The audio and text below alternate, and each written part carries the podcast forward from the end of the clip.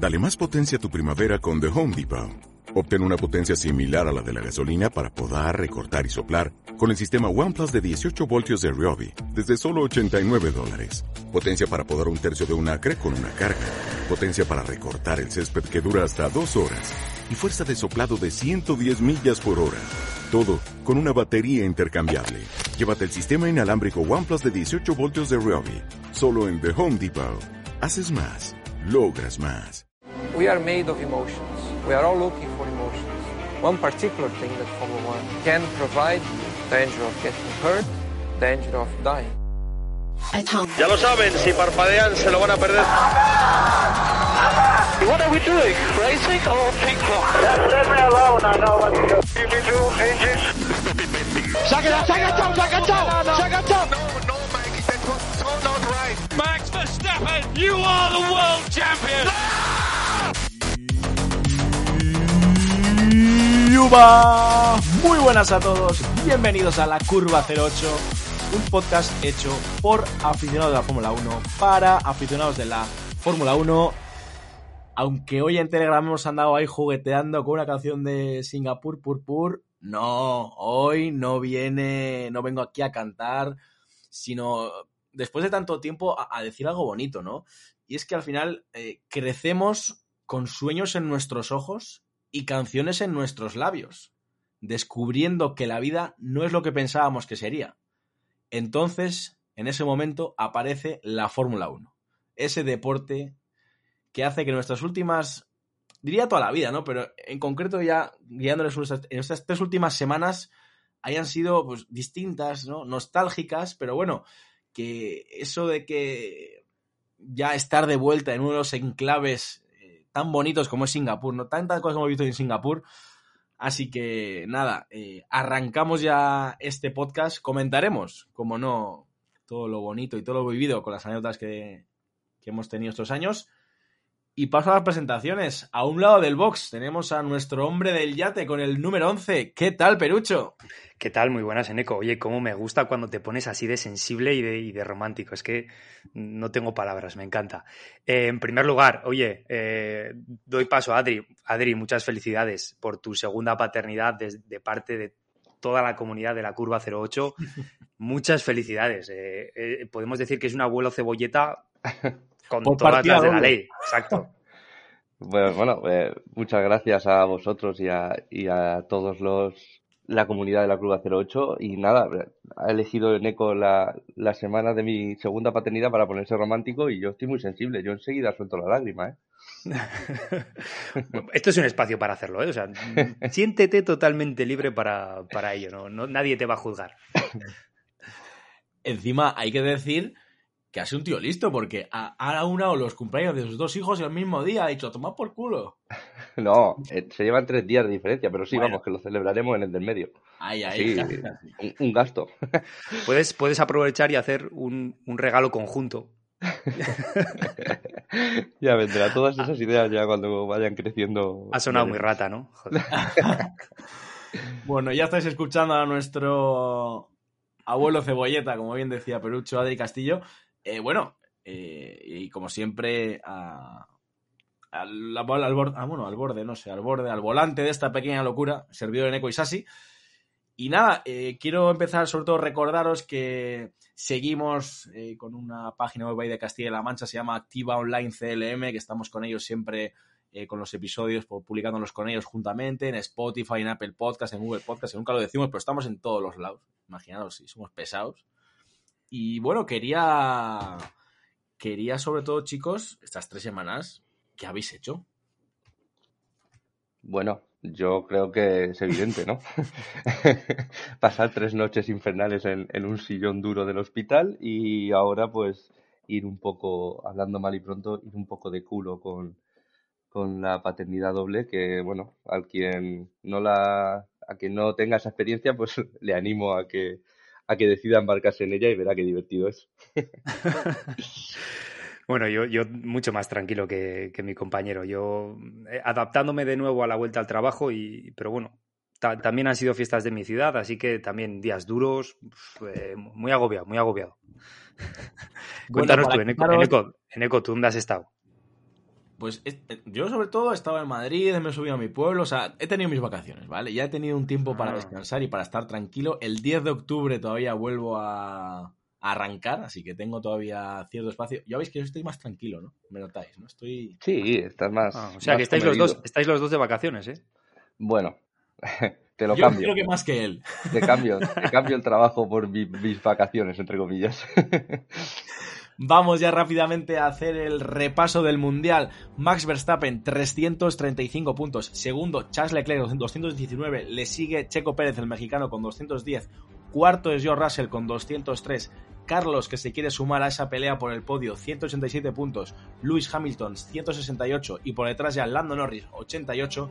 Esteban Ocon en octava posición, 66 puntos. Fernandito Alonso, 59 ya a, a punto de caramelo de pillar al francés noveno y cerrando la zona de puntos un Valtteri Bottas que lleva 7 carreras sin puntuar y aún así desde detrás nadie lo destrona. Con respecto a los equipos, no cambia absolutamente nada desde casi yo diría ya 3-4 meses. Primeros Red Bull 545 puntos, 139 puntos a Ferrari que es segunda, Mercedes tercero 371 puntos, Alpine 125 sentado ya en esa cuarta plaza, quinto es McLaren con 107, Alfa Romeo sextos con 52, Haas 34, Alfa Tauri 33 y al fondo del pelotón Aston Martin 25 puntos y Williams 6.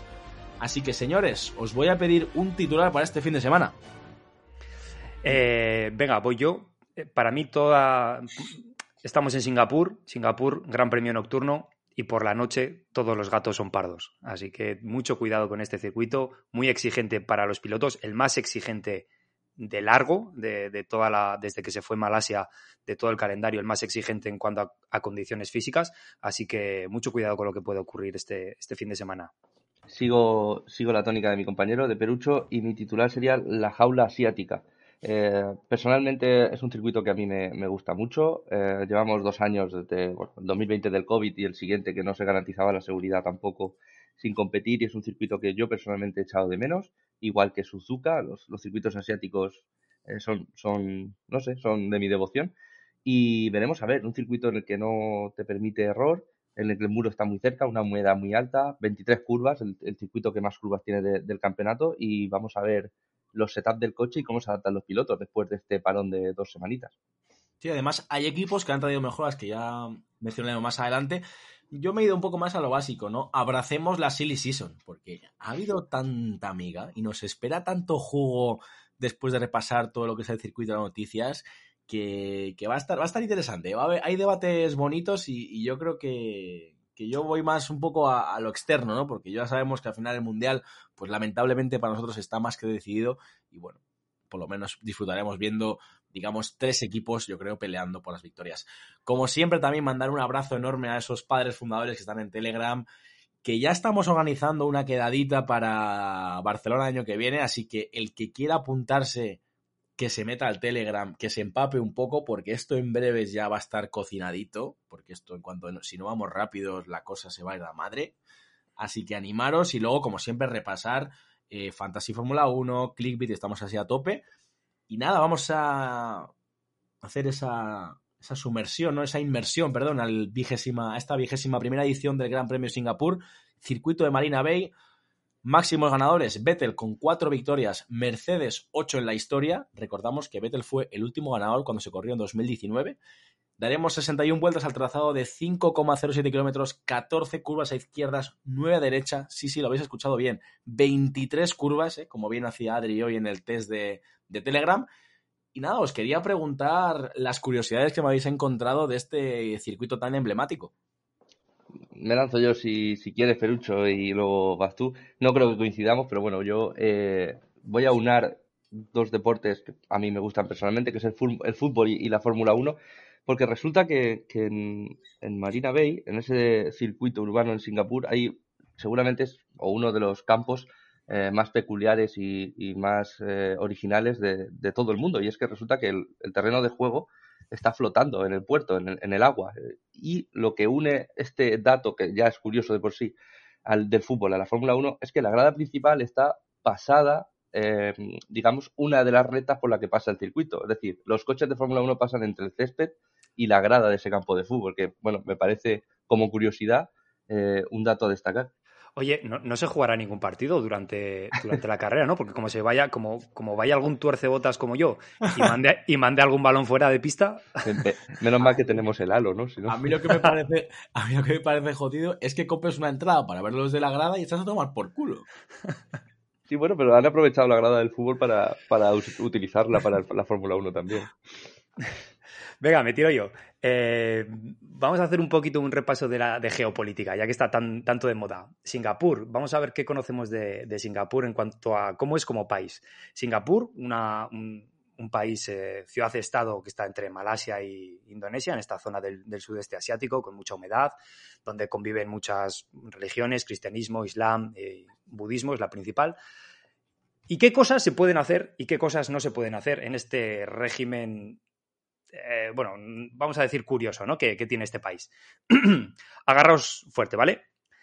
Está prohibida la venta de goma de mascar, así como tirarla al suelo y pegarla en cualquier sitio. No se puede comer chicle directamente, ¿vale? Te multan. Fumar está prácticamente prohibido en todo el país, solamente se habilitan unos pequeños espacios que, bueno, que son muy, muy minoritarios. Agarraos bien. Están prohibidos los besos apasionados en zonas públicas. Sí que te puedes dar un, piquito, pero los besos apasionados eh, pueden ser. Pueden ser. De lengua es tarjeta amarilla. Efectivamente. No, no, o sea, que te multan, ¿eh? Sigo. Está prohibido no respetar los pasos de cebra, porque puede ser causa de multa o incluso, agárrate, Lorito, tres meses de prisión. Eso me parece bien. Al loro. si olvidas bajar la tapa del váter y te descubren, puede ser consignado a las autoridades. ¿cómo te van a descubrir? Oh, bueno, eh, en un baño va mejorando, ¿eh? Escucha, obviamente que las relaciones sexuales entre personas del mismo sexo están terminantemente prohibidas y son ilegales, bien, ah, así como escupir en público. No se puede escupir. Cerdos fuera, esto puede acarrear una multa de hasta mil dólares singapureses. Oye, y si empiezas a decir las cosas que se pueden hacer, es que no terminamos antes. Eco, presta atención que esto va contigo. no se puede andar desnudo dentro de casa o de un hotel. No con las cortinas abiertas. si te pillo, te lo prometo. No se puede estar desnudo dentro de casa. Esto te puede costar una multa de entre 200 dólares y hasta tres meses de cárcel. si vas desnudo. Eco, apunta. Ahí se va el salario. al aseo mascando chicle y te dejan la tapa abierta, es cadena perpetua, ¿no? Adri, presta atención que esto va contigo. En todo, todo lo que estoy diciendo es, rigurosamente cierto, ¿eh? Adri, está terminantemente prohibido, abuelo cebolleta, alimentar a las palomas.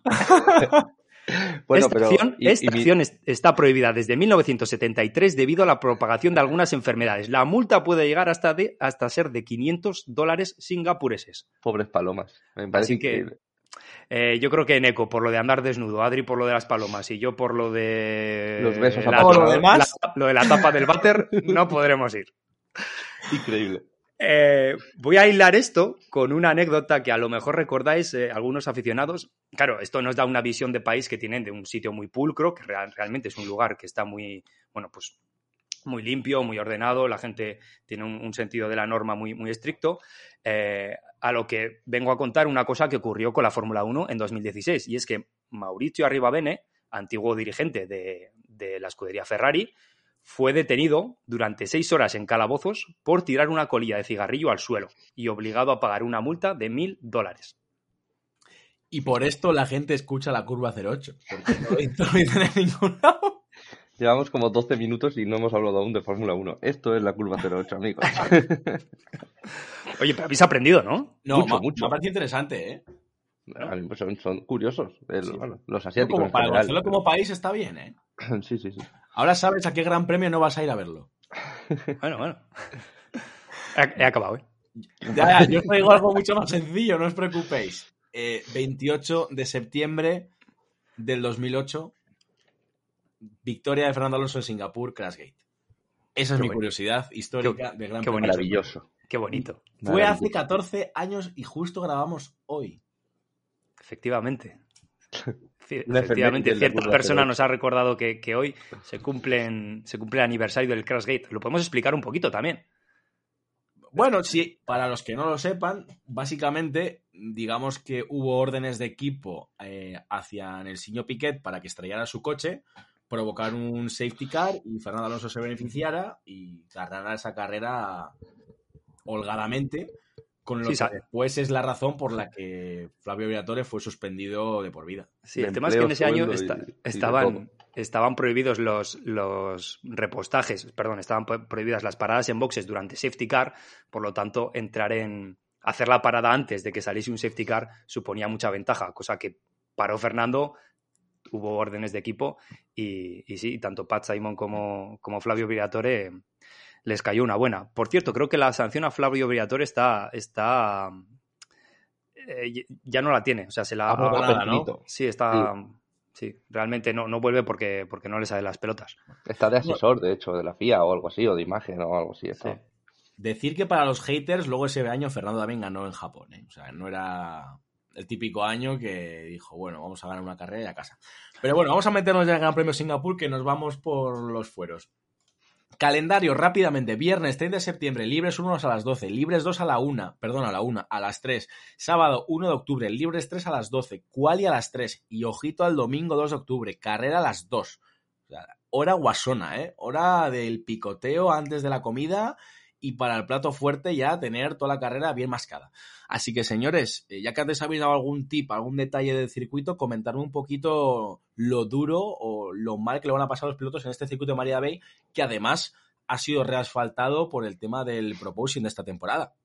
Sí, lo, principal de este circuito, eh, aparte de sus 23 curvas y su, y su gran, eh, gran peligrosidad por, por cómo están los muros cerca, es la humedad. Es lo que todos los pilotos dicen cuando se bajan del coche en Marina Bay es que se les hacen las vueltas eternas, se les hace la carrera eterna porque hay una humedad tremenda, un calor increíble dentro del coche. Gracias y, todo esto que, la carrera es de noche porque de día creo que no se podría ni, ni siquiera competir.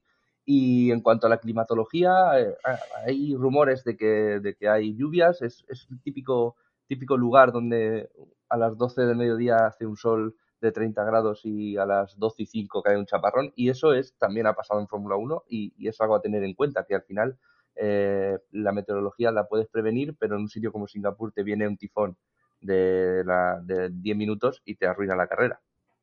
Sí, poco que añadir. Mucha complejidad eh, física, como decíamos antes. Eh, creo que normalmente los pilotos pierden entre un 2 y un 3% de su peso corporal y en, circuitos como Singapur o como el antiguo de, Malasia pierden entre un 5 y un, y un 8%. Así que eh, mucha exigencia. No, sé a qué piloto fue, si fue a Botas que se le estropeó el sistema de bebida durante, durante uno de estos grandes premios y, realmente bueno, lo, pasó, lo pasó fatal y, tuvo que ser atendido después de, la carrera. Y, si nos vamos un poquito al trazado, eh, muy revirado, con, los muros muy cerca, tenemos casi asegurada la presencia del safety car. No sé, no sé si ha habido algún año en el que no haya salido el safety car, pero, pero a la hora de plantearse la carrera, muy importante saber que, la probabilidad de safety es muy alta. Así que también los, los equipos seguramente jueguen con ello en, la estrategia. Yo también he leído que es denominado el circuito de las cuatro esquinas, ¿no? Porque tiene como cuatro curvas prácticamente en, al 90%, muy estilo Sochi. Por ejemplo, las frenadas que tiene Sochi son muy parecidas en ese sentido. Y que es un circuito que sobre todo potencia bastante a los coches que tienen un paso por curva relativamente en curvas más lentas que en rápidas. Entonces, no sé si veis, porque este es el debate eterno de este año, ¿va a ser posible ver a Mercedes con la cabecita ahí metida estando al nivel que está, ya no de Ferrari, estamos hablando de Max Verstappen, porque yo creo que ahora mismo ya es todos contra Max Verstappen, incluso Checo contra Max Verstappen, porque Max Verstappen, que luego hablaremos de las posibilidades que tiene de ganar el Mundial, está intratable. El, nivel, el nivel que está mostrando Max Verstappen al final eh, hace que, que, la competición parezca menos igualada de lo que realmente es, porque Estamos viendo que los Ferrari han perdido, han perdido comba, sobre todo con Verstappen, con Checo no.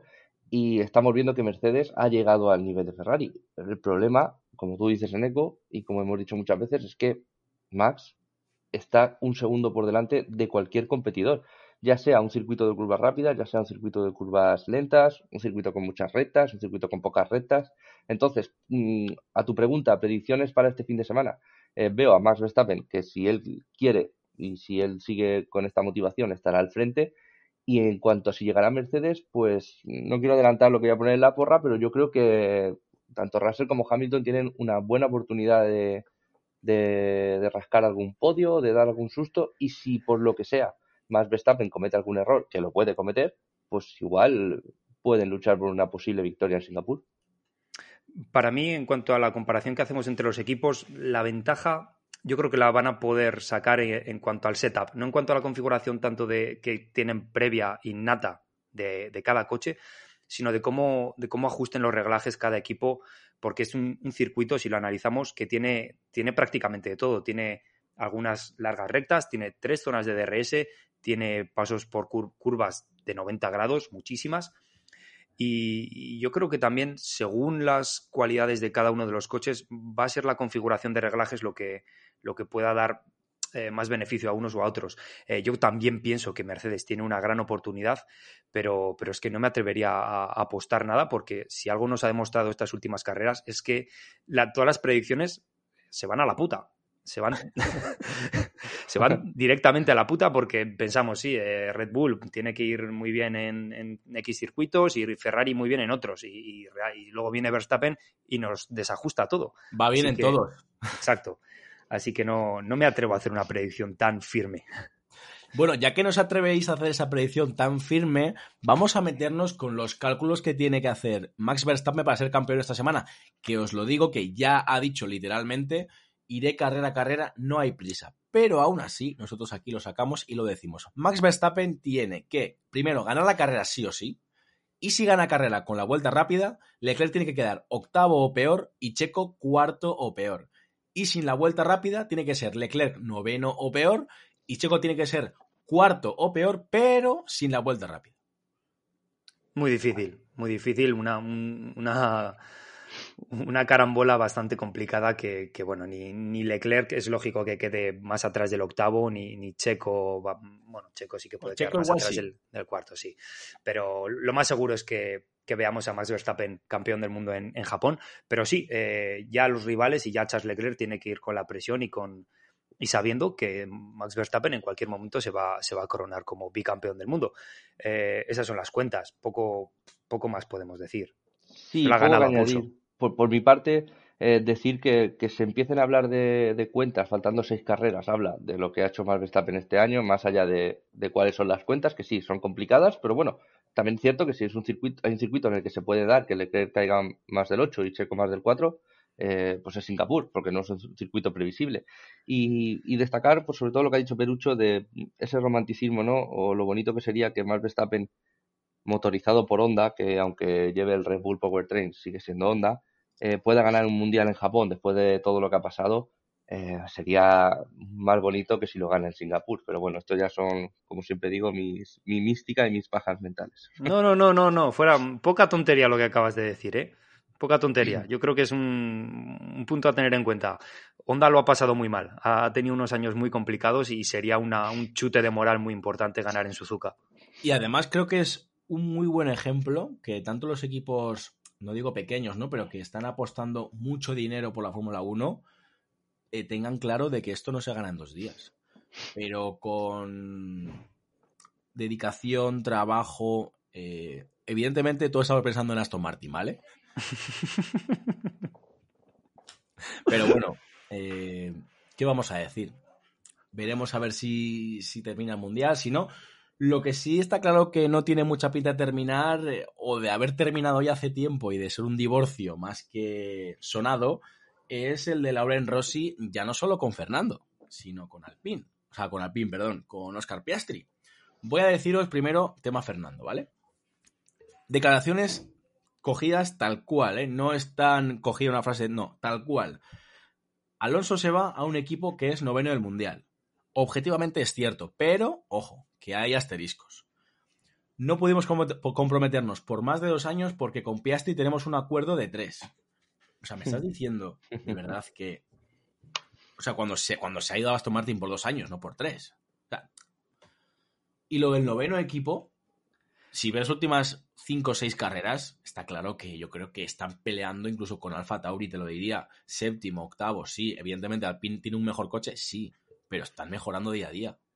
No importa que sea el noveno, el décimo, el séptimo. Al fin y al cabo, Fernando no se ha ido en, en primer lugar, no se ha ido por dinero, sino que se ha ido por el proyecto deportivo que tienen a largo plazo y por los movimientos que, como ya sabemos, han fichado a los jefes de ingeniero de, ingeniería de, aerodinámica de Red Bull y de, de Mercedes.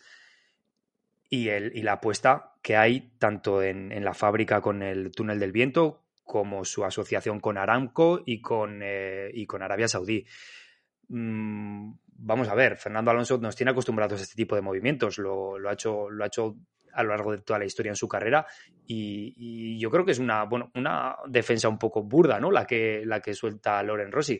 Yo creo que estaría más guapo callado, ¿no? Porque ahora mismo, después del ridículo espantoso que han hecho, tratando de mantener a sus dos pilotos y finalmente perdiendo a los dos, eh, yo creo que no, no, le beneficia nada estas declaraciones de Alonso se va a un equipo que es peor que el nuestro ahora. Bueno, vale, eh, sí, pero tampoco, pero con vosotros no va a ganar tampoco. ¿No crees, y ya te, mando otra punta también, Adri, que el problema de Alpine es que se tendría que preguntar qué estamos haciendo mal para que un bicampeón del mundo se quiera marchar al noveno equipo de la parrilla? Me, me, lo has quitado de la boca porque iba a comentar justo, justo eso, y, es cierto, al final, el que más que Lauren Rossi tenga que hacer estas declaraciones que para mí parecen el típico comentario de, novia o de novio despechado, ¿no? Que, que intenta menospreciar al, a la nueva pareja de, de, Alonso en este caso, porque es un comentario típico de, bueno, te vas a como ah, te vas a un equipo peor que el nuestro. Bueno, ya veremos si es peor que el nuestro. Eh, Yo soy más guapa, tengo más tetas y tengo más culo. Eh, sí, pero exacto, pero habría que mirarse primero Laure Rossi y su fufu, como se llama en Twitter, a, su, a su ombligo y, pensar que han perdido en la misma semana o en los mismos días posiblemente al piloto joven em, más prometedor de, de, la parrilla y luego a un Fernando Alonso que, si el coche está para ser séptimo, te lo mete quinto. Así que em, veremos, veremos a ver si tiene razón Laurel Rossi con eso del noveno equipo. Yo estoy de acuerdo contigo en ECO, creo que la inversión que está haciendo por proyecto Aston Martin con el personal de fábrica, sobre todo, fichando a Fernando Alonso, dándole las llaves de, de Aston Martin, de las mejoras. Y, y, también una cosa que pasamos por alto, pero digamos que está Sebastián Vettel este año en el coche. Y Sebastián Vettel es un buen desarrollador de coches, es un tipo que sabe lo que es ganar, que sabe estar en un equipo grande y no creo que el coche que estén haciendo para 2023 sea el, el AMR 22 este que tienen, que por cierto está mejorando mucho como has dicho. Entonces eso de noveno equipo vamos a cogerlo con pinzas porque igual el año que viene dan un susto, sobre todo al PIN, no para ganar el campeonato, pero sobre todo al PIN. Y además es que e, ellos con qué bazas juegan. Al fin y al cabo, ¿qué piloto está pegándose ahora por ir al PIN? O sea, no, tampoco es que tengan candidatos muy consolidados en la parrilla. Lo mejor que tienen ahora mismo es o apostar por Ricciardo o apostar por Gasly. O, un, o, un, joven nuevo piloto. Un Jack Duhan, yo abriría la, vía de Jack Duhan, pero bueno, el caso que en lo que sería el, el asiento más, más apetecible de, de la Fórmula 1 de lo que queda, eh, no lo está haciendo. Y no lo está haciendo no por el coche, porque el coche tiene potencial. El coche es un claro candidato a P7, P6 constante.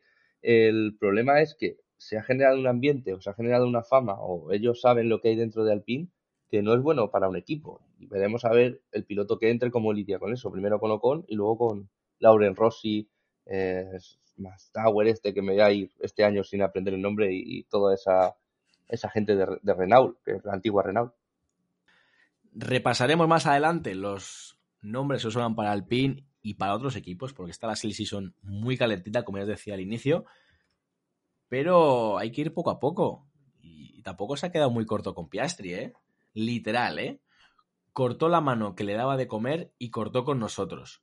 Quería que apostáramos por él y no por Fernando. O sea, el tema es que básicamente está diciendo que Piastri lo que quería era sí o sí que apostaran por él al 100% y que le, que le el asiento sí o sí en Alpine y no sé, chicos, vosotros esto, pero yo no me lo creo y voy a guardar lo que creo para después de lo que me vayáis a decir vosotros. Sí, yo, yo sigo con mi idea de novia, novio despechado y, vuelve a meter mierda, en este caso de, de Alpina hacia Fernando, ¿no? Diciéndole que, que contarán con él y no con Fernando porque el, asiento de Ocon eh, no estaba en venta, así digamos, o, en, dudas.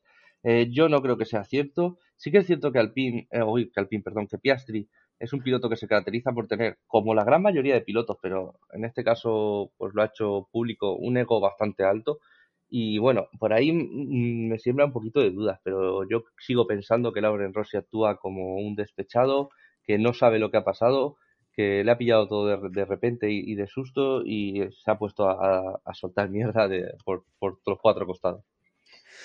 Sí, rápidamente y por ir terminando ya con este tema. sí que me gustaría hacer un poco de hincapié en esto último que has comentado, que, lo, tenía, tenía aquí en la cabecita. Eh, Piastri, es cierto que es el campeón de la Fórmula 2, pero que no se nos olvide también que esta, esta jugada que, ha realizado le puede salir muy mal. Ha actuado como si fuese un, consagrado piloto campeón del mundo de Fórmula 1 y no olvidemos que todavía no se ha sentado o no ha disputado ni siquiera una carrera en Fórmula 1. Ya le puede salir bien el tema de, de, McLaren, todo indica que le va a ir bien, no tiene la presión de ganar a Norris, lo, hemos hablado hoy en el, en el grupo de Telegram, y, bueno, pero, pero también te digo que le puede salir bastante mal, ¿eh? porque si, si eh, durante los dos siguientes años se marca un Ricciardo, dime tú qué, qué, carrera va a tener Piastri en la Fórmula 1. A ver, yo ahí no estoy de acuerdo contigo. ¿eh? A ver, hay que decir que a partir de, aparte de todo, Piastri aún no ha abierto la boca. ¿eh? O sea, es el único, que me parece lo más inteligente, que lo único que ha hecho ha sido marcharse de un equipo a otro y ya está. O sea, no ha dicho absolutamente nada, no se ha metido en movidas, no ha, dicho, no ha criticado al PIN, no ha hablado bien de McLaren tampoco, solo dijo en su día que eso era mentira y punto. Ya está, me parece, de momento, chapó lo que ha hecho, que es desmentir algo que encima era mentira, como bien se ha demostrado la organización de la FIA cuando lo investigó. Segundo, mi teoría es, a Piastri le dijeron, mira, Oscar, eh, este año no va a poder ser. Vamos a mandarte a Williams, a, me da igual, a un Alfa Romeo, a donde sea. y él dijo, oye chicos, es que yo tengo una oferta de McLaren para correr ya en un equipo para pelear por los puntos. Y yo creo que no vio, pues al igual que Fernando, no vio al equipo comprometido con él o no vio al equipo con suficientes ganas como para intentar contentar de alguna manera y se marchó y ya está. Sí, yo... pero también rompió un acuerdo que tenía con Alpine. O sea, yo, quiero decir que no tenía un contrato bien definido, pero sí que es cierto que yo entiendo también la postura de Alpine. ¿eh? Es, un, es, un, piloto que hemos formado nosotros en nuestra academia. Joder, se le presupone cierta, no voy a decirle lealtad, pero bueno, sí, eso es, cierto compromiso. Yo, eso puedo llegar a entender cosas, pero que no son, que no es, que están cogidas un poquito con pinzas, ¿vale? Y, que entiendo el movimiento de pilotos y entiendo su ambición. Lo que digo es que le puede salir también un poco, explotarle un poquito en la cara o, quedarle un poquito grande también el, McLaren. A lo mejor no, está mal, un, año o dos de rodaje en Williams. Mira lo mm, bien que le ha venido a Russell. Yo quiero puntualizar una cosa que has dicho, Perucho, y que no es cierta, porque dices que Piastri rompió un acuerdo con Alpine, y esto no es cierto. Eh, la comisión de contratos de la FIA le ha dado la razón he a dicho, he, dicho que no rompió contrato. He dicho un acuerdo verbal o un, compromiso. Pero tenían firmado que si no le encontraban asiento Sí, sí, por eso lo he dicho, por eso he matizado. libre, o sea, lo sé, lo sé, por eso, por, eso he matizado lo del contrato. el día de la boda no aparecer. me, parece, primero que, que Piastri está muy bien asesorado por Mark Webber, que es su representante, eso para empezar, y lo segundo, que creo que Piastri tiene las ideas claras. Y para triunfar en Fórmula 1, pues si te puedes ahorrar el paso por Williams, oye, creo que es eh, de admirar que diga, bueno, me siento en un McLaren y intento competirle no, sí, sí, que para que para adelante, que no lo estoy criticando ni mucho menos, solo estoy diciendo que, se la juega, a, la larga, eso es, que, que, le puede salir mal, le puede salir mal, sí. Centrándonos ya sobre todo en el equipo Alpine y este fin de semana, hay que decir que traen eh, un fondo plano totalmente nuevo y que se espera que traiga más mejoras prácticamente hasta, hasta Austin, con lo cual me, me, alegra, ¿no? Que haya equipos como Alpine que sigan trayendo mejoras y el equipo McLaren también, ¿no? Que justo que estamos hablando de Piastri, que traen este fin de semana también eh, pontones nuevos para solo para coche Lando Norris. Estos ya parece que ya no hay para todos el pasta. Y os quería comentar qué os parece la nueva delivery que traen este fin de semana. Eh, a ver, por partes, respecto a lo que dices de las mejoras de Alpine, el propio Fernando esta tarde en unas declaraciones ha dicho que está emocionado por el nuevo fondo plano y, cómo se puede adaptar a Singapur. Veremos si es verdad. Eh, las mejoras de McLaren lógicas y, consecuentes con los resultados que vayan solo arando, porque si hay que ahorrar y hay un límite presupuestario, pues ¿para qué se lo vas a dar a Ricciardo si no te va a hacer más que de un P16? Y respecto a la Liberty, yo personalmente eh, dentro de que McLaren parece un poco una casa de putas y que se vende a mejor postor en cuanto, en cuanto a sus a sus patrocinadores, me parece que la livery está, es acertada, que va a brillar mucho debajo de esos 1.500 focos en Singapur, pero que, por favor, McLaren, es una histórica. Deja de venderte a patrocinadores, por favor. Hostia, chaval, cómo me sorprende que digas esto. Pensaba que ibas a echar bilis por tu boca. He echado un poco de bilis y, bueno, luego he dicho que va a brillar, que va a brillar. A mí me ha gustado mucho. A mí me, me, parece bonita. Te diría incluso que tiene poco rosa. Te diría que tiene poco rosa. Desde la parte frontal sí que le veo un poquito más feo, pero me ha gustado mucho y es lo que tú dices. Eh, son colores muy, muy llamativos bajo las luces y, la nocturnidad de Singapur. Eh, la Libere, la bueno, vamos a comentarlo, es de, es, está asociada a una, a una cuenta de estas de, criptomonedas, que es uno de sus patrocinadores. Y, bueno, sí, a mí, a mí me gusta, a mí me gusta. Va a estar, va a estar en, Singapur y en Suzuka. Es decir, McLaren es la chica, bueno, es que no me gusta decir chica, ¿vale? O chica o chico de compañía de la Fórmula 1. Eh, sí, digamos que es una, una, chica chico de compañía de lujo, ¿no? Digamos que para, sus servicios se tiene que gastar mucho dinero, pero si los pagas, ella se viste y, o él se viste de como tú le digas, como la Pretty Woman, que, ¿sabes? Que estaba en el hotel de cinco estrellas, pues McLaren es, es la Pretty Woman de, la Fórmula 1. Bueno, pues ahora que habláis de chicas de compañía, voy a aprovechar para sacar de Ricciardo, ¿no? Que ha sido un poco random, que, que él dice que este año que lo está pasando tan mal que, que, el amor elimina el Y es que él está enamorado de, de Hate Burger, de la actriz. Que esperemos que no sea únicamente como chica de compañía, sino que algo más, ¿no? Uy. O sea, hace un poco abrupto esto. ¿Qué, es esto? ¿Qué es esto? Cuéntame, cuéntame. Cuéntame más de esto. Pero eh, se está oyendo, se está oyendo la cancioncita de los cantos de sirena por de fondo, ¿no? Uy, yo, no yo no estaba informado sobre esto, Neko. Por favor, necesito más información. A ver, bueno, a ver. yo o sea, da la casualidad, o a mí me ha saltado la casualidad de que justo el año, digamos, el peor año de Ricciardo en lo que llevamos en la Fórmula 1, él salga diciendo las declaraciones de que está muy enamorado y de que el amor elimina el estrés. Yo creo que esa mujer o es o una psicóloga de puta madre o, la, o las cuatro esquinas de la cama las maneja a las mismas. Pero son pareja, son pareja. Claro, sí, sí, sí. ah, ah, vale, vale, vale. Pensaba que era pensaba que era como, como esto que. como una tirada de caña en redes sociales o algo así. Me he imaginado yo. Y mi mente. Tú que te gusta mucho el salseo. Pero parece que está confirmada la pared. Yo no lo sabía, pero bueno, ya sabéis que estos temas os los dejo a vosotros y a los cantos de este A ver, este romance se, se confirmó el año pasado, o sea, no es algo que venga de ahora nuevas. No es como el Picaflor Fernando que cada dos días está con una nueva. Es una relación ya formal. Bueno, pero eh, entonces hemos quedado en que es, actriz, ¿no? Y a ver, bueno, a ver, voy a informarme aquí un poquito. ¿Y qué, películas ha hecho? Bueno, pero mucho, mientras seguir hablando las películas que ha hecho la novia de, de Ricardo, vamos a ir avanzando en las noticias de la semana. Es que esas cosas me encantan, esto de la curva 08, chicos y chicas, sí, oyentes, es lo que hay. Nuevo calendario ya confirmado por fin, 23 carreras, como siempre digo, número mágico para gente de la NBA, Michael Jordan, LeBron James, bueno, Michael Jordan y punto. Eh, ¿Alguna cosilla que os llame la atención? Aparte de las ya sabidas, ¿no? Se queda Mónaco, se queda Bélgica. Eh, ¿Francia toma por culo o se queda Francia? Francia toma, por, culo. se confirma. Y la entrada de Las Vegas al final de calendario eh, será la no entrada, la no entrada de, de Sudáfrica. De Kiarami, correcto. bueno, un calendario para mí largo. ahora comentamos lo de la noticia de las sprint, pero en cuanto al calendario, nada, lo más importante es que el 4 de junio en Barcelona tenemos el Gran Premio de Casa, que Las Vegas está a final de calendario, como se confirmó, que será una carrera nocturna, y que... ¿Se disputará en sábado? Correcto, y que, bueno, que mm, hay un poquito de, controversia, que a nosotros tampoco nos incumbe mucho, egoístamente hablando, en cuanto a la logística de los equipos de Fórmula 1, porque tienen que mandar eh, los containers con, los coches para allá, para acá, eh, en, muy pocos días. Pero bueno, como digo, es un problema que tienen que arreglar ellos. A nosotros, eh, cuanto más espectáculo, pues mejor. Eh, ¿No os parecen... Bueno, perdón, aprovecho, sí, dime. Sí, de verdad, o sea, ¿no os parecen demasiadas carreras?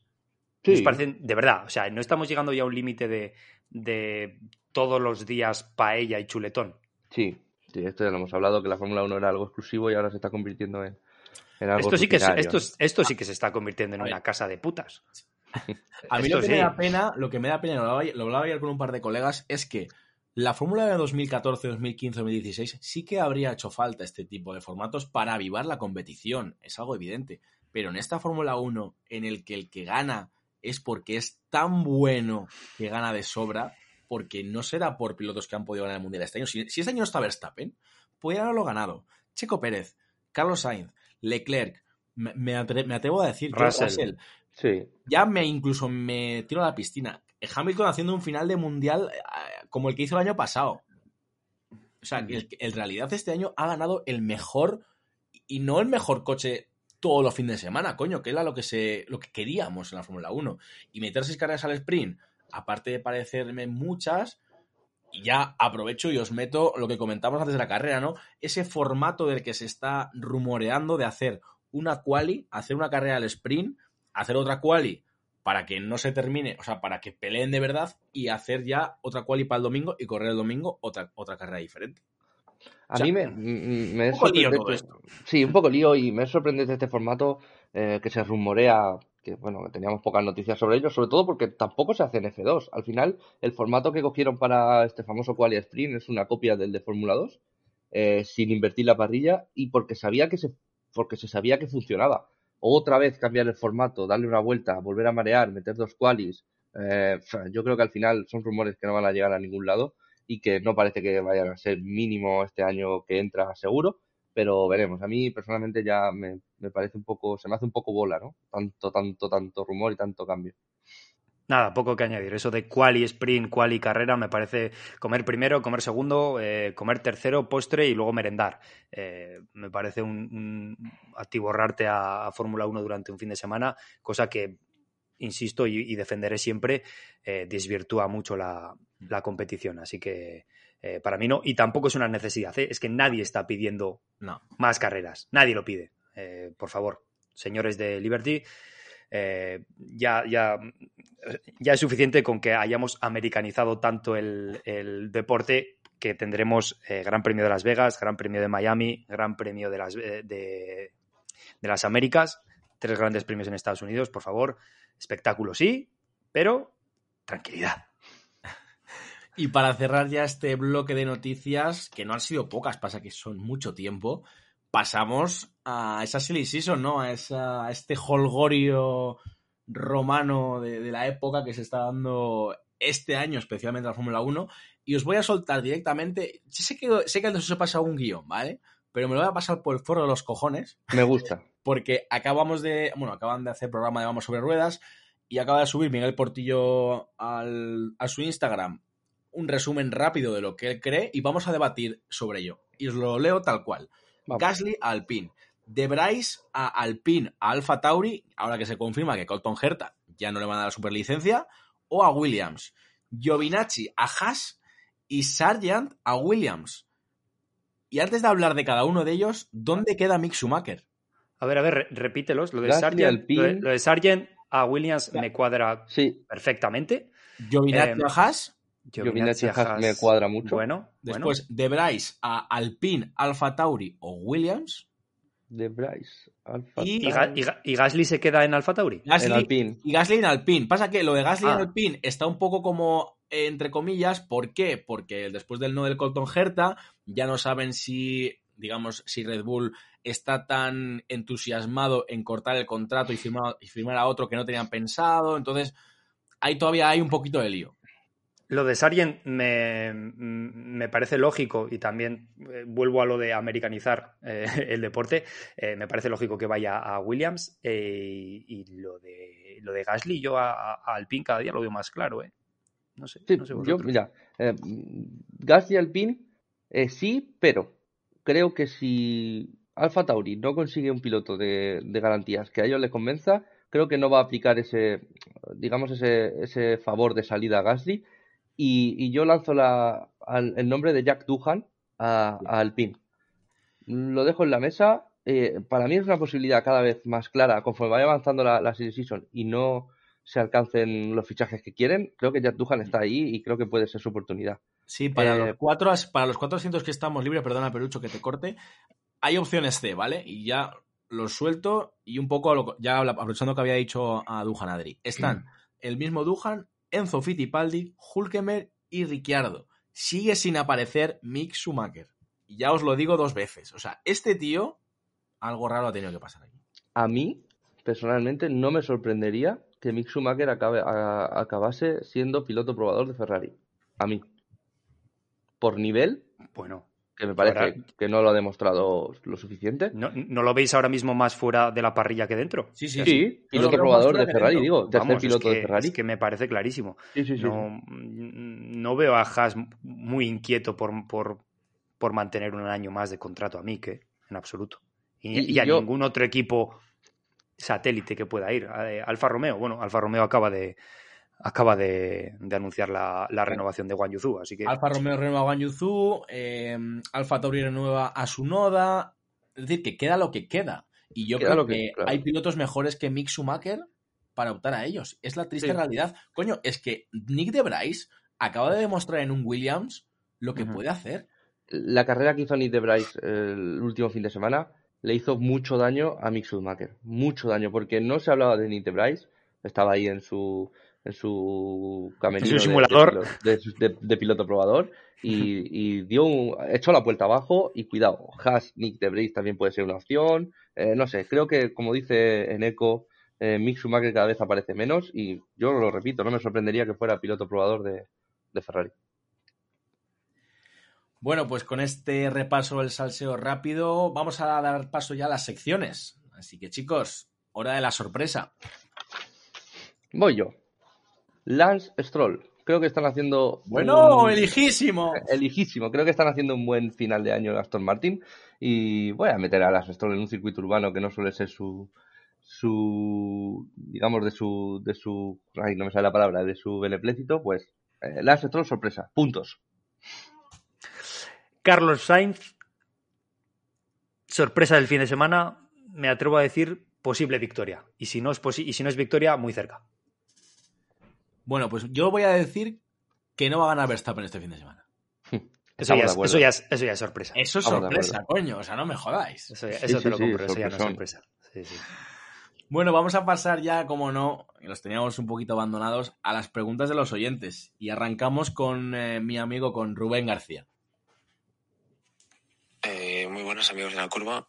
Eh, bueno, yo quería preguntar viendo un poco cómo ha ido todo el tema de Piastri, que ahora ya está todo más resuelto, todo un poquito más asentado, que no se sabe todavía qué va a pasar con ese asiento eh, de Alpine, me gustaría preguntar eh, cuál es vuestra opinión de por qué nadie quiere ir a ese asiento, porque Ricciardo ha preferido tomarse un año libre, eh, Alonso se ha alargado, eh, vemos a ver qué pasa con, con Gasly. Piastri ha decidido ir para otro equipo, pese a que Alpine ahora está el cuarto y es rápido. Mm, ¿Cuál es vuestra opinión? Un saludo. Lo hemos dicho antes, creo. Eh, buena pregunta de Rubén. Y, y nada, el ambiente. Puntualizar, yo creo, sobre todo, yo creo, no creo que nadie se quiera, no quiera ir al PIN, sino que lo que están dentro están corriendo. Sí, o nadie, o nadie, por lo menos nadie de prestigio, nadie, nadie importante, ¿no? Al final es eh, lo último que queda, lo hemos hablado antes, ¿no? y, que, y que tampoco los dirigentes de Alpine eh, tienen una idea clara, porque si tuvieran una idea clara habrían ido por él, sea Ricciardo, sea Gasly, eh, sea quien sea, no sé, habrían hecho más fuerza por traer a ese piloto. Yo creo que hasta ellos mismos dudan de, de a qué piloto poner en ese asiento. Pues Creo que no vamos a quedar en el equipo Alpine, porque Luis Alberto normalmente siempre nos suele preguntar cosas de por ahí, pero bueno, yo le doy al play y a ver qué sale. Muy buen amigo. Pues mira, quería hacer un par de preguntas. La primera es sobre las declaraciones que hizo el otro día Esteban Mojón. que Fernando haya aprendido algo de él. Y que después de Luis Hamilton, él se considera el compañero que más duro se le ha puesto a Alonso quería preguntaros eso, ¿qué opináis? Y para vosotros, ¿quién es el compañero que más duro se lo ha puesto a Fernando Alonso o del que más ha podido aprender Fernando Alonso? Y la segunda pregunta, pues si hablamos de Singapur, pues hablamos del Crack Gate de 2008. ¿Cómo vivisteis esa carrera? ¿Qué recuerdos tenéis?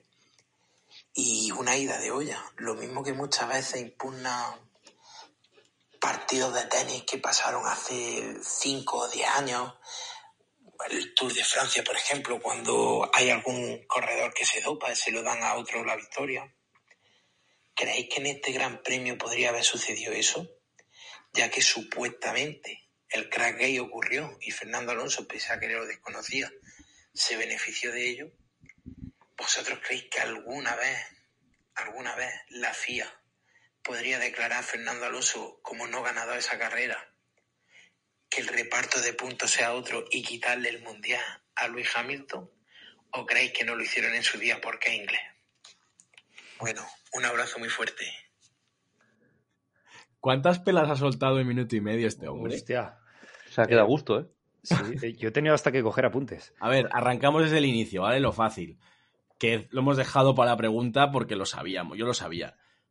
Ocon ha dicho que realmente es el compañero más duro y de hecho Jenson Button ha dicho, no amigo, no. Yo en 2015 le gané y me atrevería a decir, un tal Fisichella a lo mejor no le ganó, pero eh, Fisichella, Jarno Trulli, esa gente. Eh, sí, a ver, es, difícil. A ver, Esteban Ocon es, es, un buen piloto, es uno de los más duros que ha tenido Fernando. Yo sí que creo que es uno de los más duros. No el más duro, quitando a Luis Hamilton, pero, pero bueno, hay que darle el mérito que tiene y, se lo está poniendo muy difícil con el coche que tiene, ¿no? Eh, me da igual ponerlo el segundo, el tercero que el cuarto, pero bueno, Fernando Alonso también ha tenido muy buenos compañeros de equipo, aunque normalmente los ha vapuleado. Bueno, eh, yo voy a lanzar mi opinión. Yo creo que tiene algo de razón Esteban Ocon. Eh, Hamilton le empató, Baton le ganó en McLaren Honda 2015. Bueno, le ganó, si hablamos de números puros, le ganó, pero sabemos todo lo que pasó. Y Esteban Ocon le está ganando este año. Eh, le está poniendo las cosas difíciles en pista, en clasificación creo que va también arriba. Eh, no sé si es de los más duros porque comparar pilotos de otras épocas, pues no al final no es siempre lo más justo, porque ya no Trulli era un gran piloto, el Fichiquela era un gran piloto, pero sí que tenían el cartel de, de segundo piloto como Barrichello y, digamos que no les dio el equipo la capacidad de poder luchar con Fernando. Entonces, yo creo que, bueno, su mérito tiene Esteban Ocon y su razón tiene también. Está peleando contra un padre de 40 años, ¿eh? Sí, bueno, la edad no importa. Es verdad que en el caso de Fernando se ha mantenido muy bien. Claro. Pero coño, eh, es, no, este no es el prime de Fernando Alonso, estamos, estamos todos de acuerdo, ¿no? Sí, sí, sí, estamos de acuerdo. Lo que pasa es que el no prime de Fernando Alonso es un nivel muy, muy alto. Y el tema de las impugnaciones, yo estoy de acuerdo que esa carrera se tenía que haber impugnado, al igual que los siete tours de, de, Armstrong y, toda la puta gaita. Porque es que si, si se ha demostrado, si se ha cometido una ilegalidad, yo no sé cómo quedaría es, es, algo, es algo muy complicado. ¿eh? si le quitan a Alonso el primero y ponen a los siguientes. No lo sé. claro, es algo muy complicado porque, ¿eh? porque lo que ocurre en una carrera es que afecta, no solamente afecta a uno, sino que afecta a, todo un, combinado de, pilotos. ¿no? Felipe Massa se vio obligado a entrar en boxes eh, y perdió ese mundial también por lo que le ocurrió en boxes con, con ese repostaje que, por cierto, fueron prohibidos debido a lo que le ocurrió con la manguera ese año. Pues dejar el 2008 vacío dejar el 2008 vacío, eh, ¿tú crees que la FIA puede soportar tal vergüenza? No lo sé. Es muy complicado. Yo creo que es culpa de la FIA, ¿eh? Yo creo que, aquí... haya tramposos, que haya tramposos en un deporte no significa que la entidad eh, sea la señalada, tío. O sea, no veo demasiado injusto. Creo que, bueno, hablando del Mundial de 2008, que lo ganó Hamilton, mm, yo creo que no deberían de dar atrás en el Mundial, que podrían revisar esa carrera pues igual sí, pero como pasó hace tanto tiempo y las lo que son las, las, investigaciones también fueron después de mucho tiempo, que no fueron a la semana siguiente o, al año siguiente. Entonces yo creo que ahí la FIA se lava un poco las manos, eh, sancionó a quien tuvo que sancionar, que ahí lo hizo bien, y dijo, bueno, pues la carrera se ha dado así. Igual es verdad que Fernando no lo sabía, que ahí también pues me cabe un poco de duda, que igual Fernando sí que tenía constancia de ello. Hmm.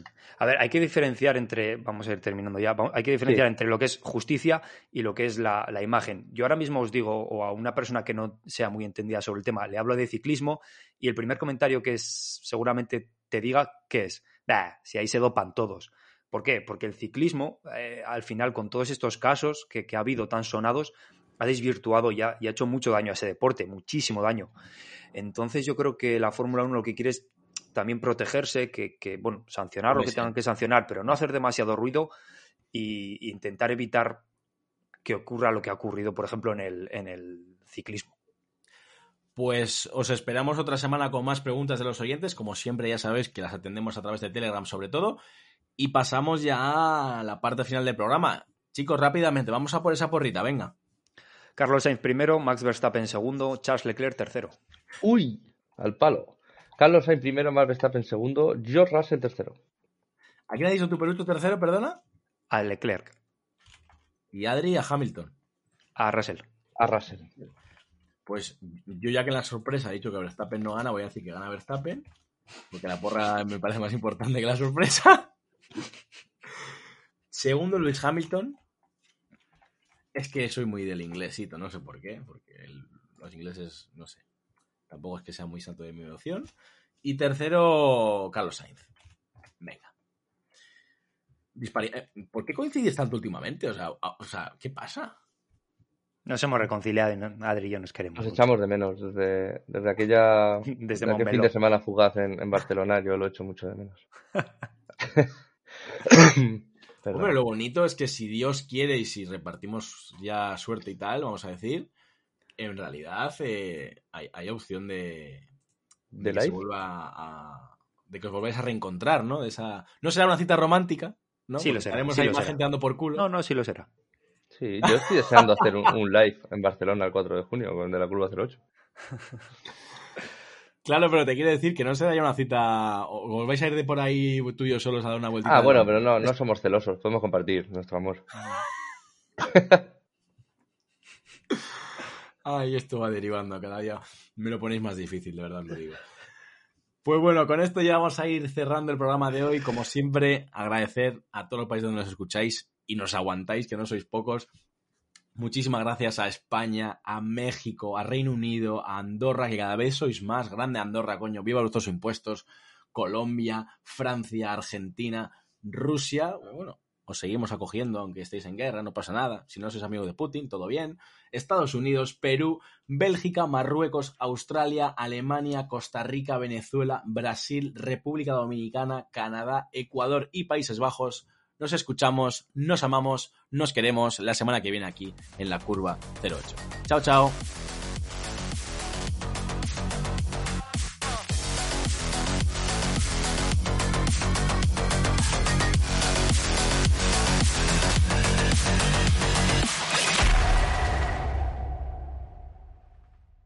En Sherwin Williams somos tu compa, tu pana, tu socio, pero sobre todo somos tu aliado, con más de 6.000 representantes para atenderte en tu idioma y beneficios para contratistas que encontrarás en aliadopro.com. En Sherwin Williams somos el aliado del PRO.